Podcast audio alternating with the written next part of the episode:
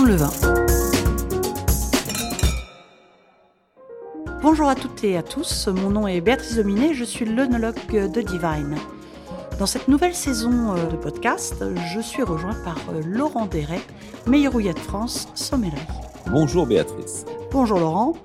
Aujourd'hui, j'aimerais qu'on parle cépage et j'aimerais qu'on parle en particulier du merlot.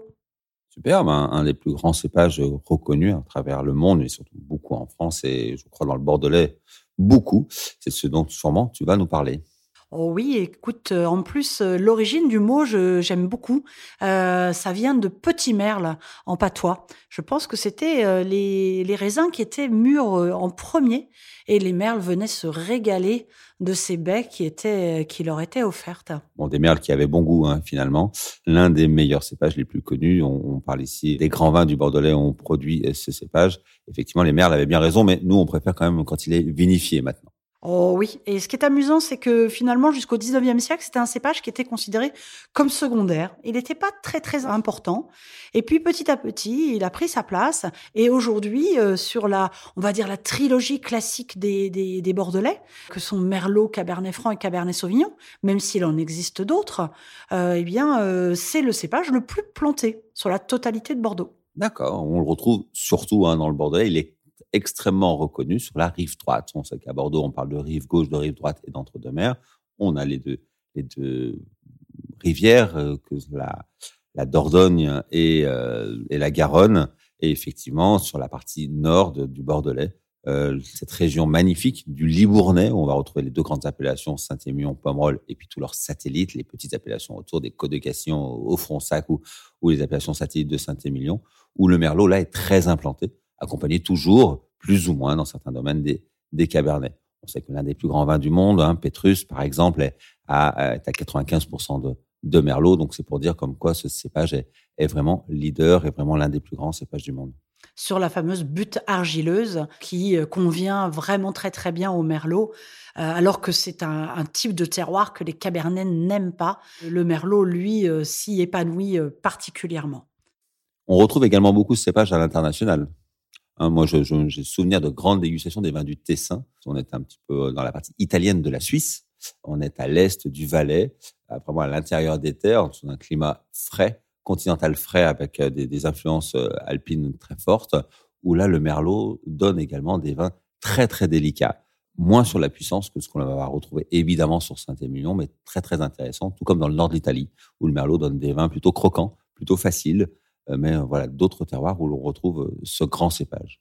Et en même temps, euh, sur le Bordelais, moi, ce que j'aime, tu parlais de côté croquant, et à Bordeaux, on y apporte aussi ce côté fruité, ce, cette rondeur. Finalement, il participe dans l'assemblage à, à, à, gagner en gourmandise sur les vins. On dit souvent que les vins de la rive droite sont un petit peu plus faciles d'accès. Si vous découvrez les vins de Bordeaux, peut-être démarrer sur un Saint-Émilion plutôt que sur un, un Pauillac parce que les Pauillac auront plus de structure, seront un petit peu plus tanniques, un petit peu plus austères au début, en tout cas quand vous démarrez. Et puis après, évidemment, tout dépend de ce qu'on mange, mais le merlot avec ses arômes de sous-bois, avec ce côté bien fruité aussi, et moi je trouve très intéressant. Souvent, le merlot peut être facilement confondu en dégustation avec la syrah. Cela paraît surprenant, mais on a plein d'arômes primaires en commun entre les deux euh, comme également les fruits noirs, le cassis, la mûre et le côté parfois des pointes de violette dans ces deux cépages. La grande différence, c'est que la Syrah amène un côté poivré que n'a pas le Merlot. Je dis ça pour nos, auditeurs, c'est un petit peu la seule solution parfois sur la jeunesse pour les différencier. Euh, cette note un peu poivrée que l'on a dans la Syrah, qu'on n'a pas dans le Merlot, mais effectivement cette même rondeur, cette même euh, opulence qui amène une forme de gourmandise très complémentaire des cépages Cabernet dans le Bordelais.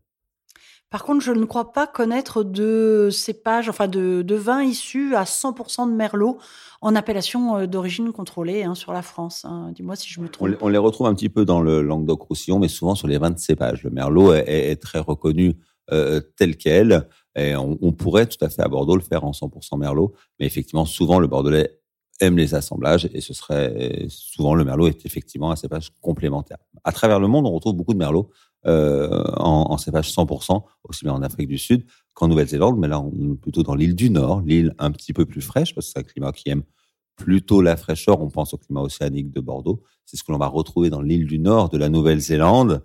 Euh, sur Hawke's entre autres, on va retrouver de très très belles choses sur le Merlot, euh, qui vont nous offrir des vins toujours plutôt avec un peu de souplesse, beaucoup de gourmandise, des tanins pas très très durs, un cépage parfaitement équilibré, comme tu disais, un peu plus accessible euh, pour les nouveaux dégustateurs éventuellement. Ben oui, parce que c'est vrai que Bordeaux, des fois, euh, on peut avoir cette image de vin un petit peu, un petit peu tannique, un petit peu rude, euh, qui peut faire peur. Et en fait, pas du tout. On peut vraiment avoir de la grande diversité.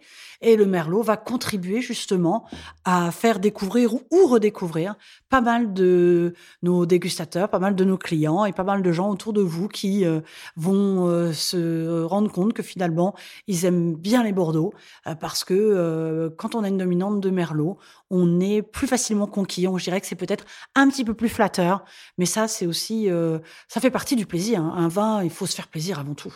On pense que ces vins, on peut souvent les accompagner avec des viandes rouges, hein, tout à fait adéquates, pas forcément avec une puissance extrême, mais tout simplement une belle pièce de bœuf comme une superbe entrecôte, ou pourquoi pas des filets de canette avec un petit jus aux fruits rouges peuvent être des accords tout à fait intéressants. Et sur le vieillissement, le merlot a la particularité d'apporter des notes un peu truffées donc n'hésitons, n'hésitons pas sur un, plat un petit peu truffé. On peut penser à ces grands vins de Merlot qui ont vieilli une dizaine d'années. Ça peut donner des accords, mais c'est vins très très intéressants. Écoute, merci beaucoup Laurent pour cet échange autour euh, du Merlot et cette conclusion autour des associations MEV.